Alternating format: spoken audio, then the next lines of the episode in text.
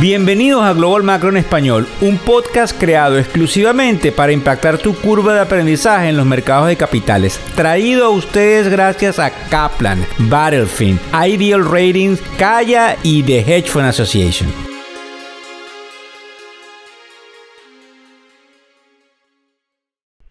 Hola, ¿cómo están? ¿Cómo les va? Hoy es jueves 9 de febrero del año 2023. Buenas noches, buenas tardes o buenos días, dependiendo no solamente de dónde nos estás escuchando, sino a la hora que estás escuchando este podcast. Recuérdate que te informamos de las noticias y de la tendencia y de lo que llamamos la narrativa, pero te la explicamos eh, que es básicamente nuestro valor agregado. La manera de hacer dinero probablemente viene desde el punto de vista de inversión a mediano o largo plazo, porque es casi imposible poder hacerle frente a todos los catalizadores y a todas las opiniones de todos y cada uno de los analistas que por lo general están en puntos encontrados en algún momento. Hay algunos que hablan de que vamos a un alza y de que probablemente vamos a controlar todo este problema inflacionario y hay otros en los cuales hoy me incluyo de que creemos que el mercado está sobreextendido y puede haber una corrección inminente producto de cualquiera de esos catalizadores que ni siquiera estemos tomando en cuenta. Fíjense bien, alguien me pasó unas líneas que son sumamente importantes e interesantes, pero me dijo, Víctor, no digas mi nombre. Es alguien que tiene mucho peso en el mercado de capitales y que nos ayuda en algunos momentos a entender por dónde vamos. Él está midiendo los niveles de liquidez. Los niveles de liquidez básicamente están mostrando lo mismo que pasó en agosto del año 2022 que fue previo a la caída de octubre de ese mismo año, el año pasado. También está diciendo, cuando ves estadísticas, que los préstamos bancarios están lamentablemente restringiéndose, lo que va a dar pie a incumplimientos, que puede ser una cadena importante a tomar en cuenta en el mercado de los bonos. También él habla de que hay una cantidad de cosas que yo les he venido hablando en la tribuna, que son los múltiplos. Cuando tú tienes unas ganancias en una compañía, dependiendo del sector, eso tiene unos múltiplos por los cuales se multiplica, valga esa redundancia, ¿verdad? Y eso da el precio de la acción. Pero para que tengan una idea, a raíz de toda la efervescencia de lo que sería la inteligencia artificial, una compañía que se llama Nvidia, que se básicamente se beneficia muchísimo de todo el proceso, ha pasado de unos múltiplos de 32 a unos múltiplos de 78 en los últimos 30 meses. Entonces, obviamente, cuando él mide todo esto econométricamente, estadísticamente, esto sucedió la última vez en el 2001, previo a una caída en la tecnología del 90%. Además de que cuando nosotros analizamos lógicamente lo que sucede en el mercado del real estate, que tiene que ver con una noticia que, por ejemplo, les cuento, que sale hoy en CNBC, donde dice que las rentas en Nueva York llegan a un nivel récord. Y cuando ustedes escuchan lo que dice el presidente de la Reserva Federal con respecto al componente inflacionario que tiene la participación del mercado del real estate dentro de la, de la medición que se hace de eso, y lo preocupado que él está, inferimos de que la Reserva Federal va a causar algunos desequilibrios para cambiarnos la narrativa y las expectativas y poder lograr contener el proceso inflacionario que hay allí precisamente en esa área del real estate. Este amigo que nos comentaba estos puntos nos dice,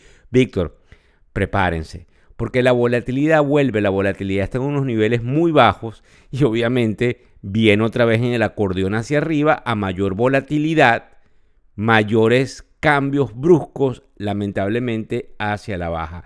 Les contaba esto de los apartamentos de Nueva York que nos tiene un tanto preocupado, así como por ejemplo una compañía importantísima de producción de comida que se llama Unilever, que dio unos resultados relativamente eh, positivos, pero dijo que aunque ellos creen que probablemente la inflación, que es una tremenda contradicción, oigan esto, aunque ellos creen que la inflación ya llega a un pico, ellos van a seguir aumentando precios en el 2023.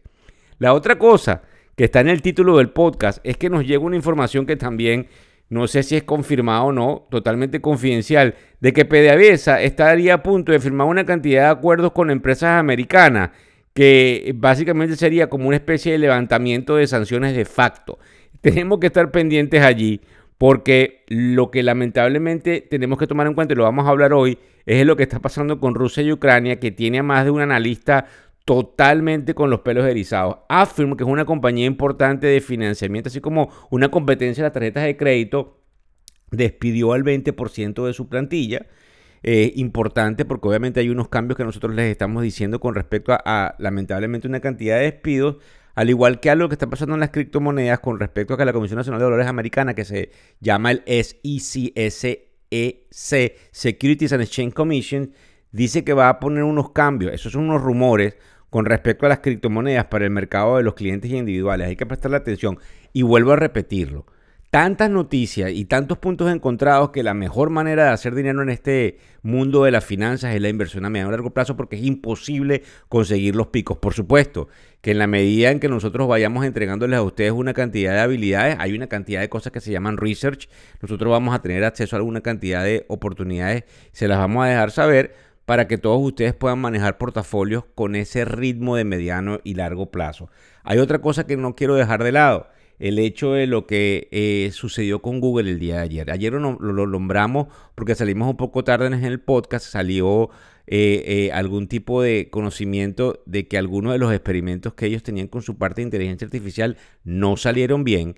Y lo que está sucediendo con Microsoft, que sí me gustaría que lo probaran porque lo he hecho durante los últimos 48 horas, es tratar de suplantar el motor de búsqueda de Google por el motor de búsqueda de Microsoft que se llama Bing, que obviamente es algo viejísimo, y que traten de hacerles preguntas porque se van a quedar asombrados de lo bien que está funcionando. Pero también creemos lo que dice inclusive el gobierno chino, lo pusimos en el newsletter el día de hoy que te puedes inscribir en factoreseconómicos.com. Dicen que hay que cuidar la efervescencia, que está muy extendido este campo de la inteligencia artificial en términos de múltiplos y de valoraciones y que probablemente ni es tan calvo ni es con dos pelucas. Ahora bien, yo creo que es interesante que digamos que hay cosas como el critical thinking, que es el pensamiento crítico que no va a poder suplantar la inteligencia artificial de acuerdo a una cantidad de cambios que hemos observado en esa formulación de preguntas y de lógica que tiene que ver con todos estos motores de búsqueda. Para culminar, eh, les quiero dar dos cosas. Uno, el catalizador de la semana que viene. Los catalizadores obviamente son el tema inflacionario porque de ahí va a partir lo que va a hacer la Reserva Federal. Con las tasas que les estoy diciendo, estoy casi seguro, probablemente me pueda equivocar, de que el mercado viene a una corrección. Porque la Reserva Federal no va a seguir como decimos en venezolano. Sí, sé que nos escuchan de otras nacionalidades, pero mi acento es venezolano y no lo puedo cambiar. Soy venezolano, además sumamente orgulloso de serlo. Y nosotros tenemos lo que pasa es que no nos damos cuenta de nuestro, cantadito. Es decir, la gente nos, nos, consigue en la calle por la manera como nosotros hablamos. Pero fíjense bien, eh, yo considero que em, eh, hay una posibilidad enorme de que ese, esa guachafa, como se dice entonces en venezolano, de la Reserva Federal se acabe. La Reserva Federal se ponga sumamente dura y estricta porque podemos ver un uptick que sería una subida eh, a lo mejor momentánea, pero una subida al fin de la inflación, tienes que cambiar las expectativas, porque las expectativas es también parte de la formación de la inflación eh, hacia el futuro, es lo que nosotros pensamos, y aunque las expectativas hoy estarían indicando de que la inflación va a bajar en el futuro, cualquier uptick y cambio cambia las expectativas de inmediato y la reserva al verlo tiene que ponerse sumamente fuerte. La semana que viene el, eh, sería el 14, que es martes, tenemos el CPI de enero, Consumer Price Index, que es el índice de precio al consumidor, y tenemos obviamente el día 16, que sería el día jueves,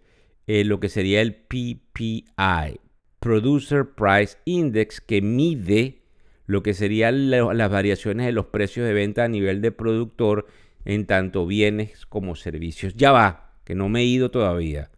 Quiero hablarles seriamente de Rusia Ucrania. El presidente Zelensky viajó a Londres porque hay rumores de que eh, Gran Bretaña le entregue aviones. Ayer les contaba que Estados Unidos le dio una línea de crédito de hasta 10 mil millones de dólares a Polonia para comprar artillería. Resulta que hay un problema fundamental, es que no le puedes entregar los aviones sin pilotos y los pilotos los tienes que entrenar.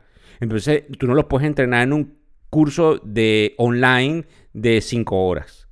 Entonces ahí hay un problema enorme porque lo que está visualizando es prácticamente una sobremarcha de Occidente tratando de mostrarle los colmillos a Rusia. Y el problema, que hay algunos diciéndonos eh, y, y alarmados con todo esto, es la reacción rusa que es inminente.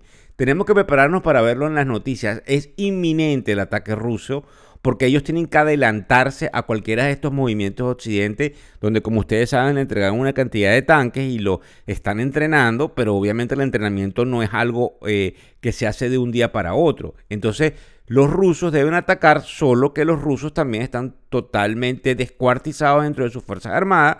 Y para que ustedes, tengan una idea, están usando expresidiarios que sacan de las cárceles y los mandan a las líneas frontales de ataque. Eso es importante. El mercado, como está ahorita, son las 9 y 05 de la mañana.